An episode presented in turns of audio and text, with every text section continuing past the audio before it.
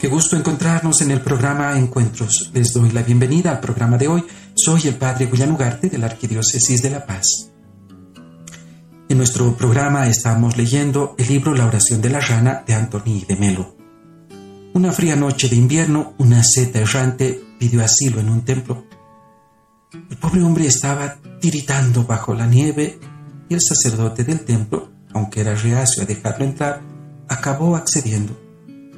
Está bien, puedes quedarte, pero solo por esta noche. Esto es un templo, no un asilo.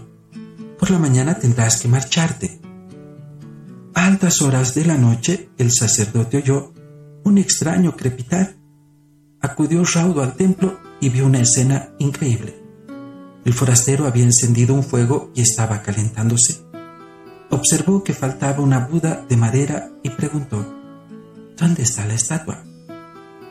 El otro señaló con un gesto y dijo, refiriéndose hacia el fuego, pensé que iba a morirme de frío. El sacerdote gritó, ¿estás loco? ¿Sabes lo que has hecho? Era una estatua de Buda.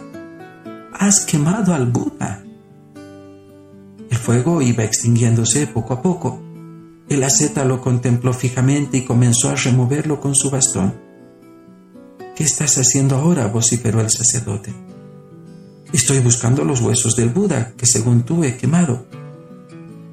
Más tarde el sacerdote le refirió el hecho a un maestro zen, el cual le dijo, seguramente eres un mal sacerdote, porque has dado más valor a un Buda muerto que a un hombre vivo. Y que tengamos una jornada bendecida por el Señor.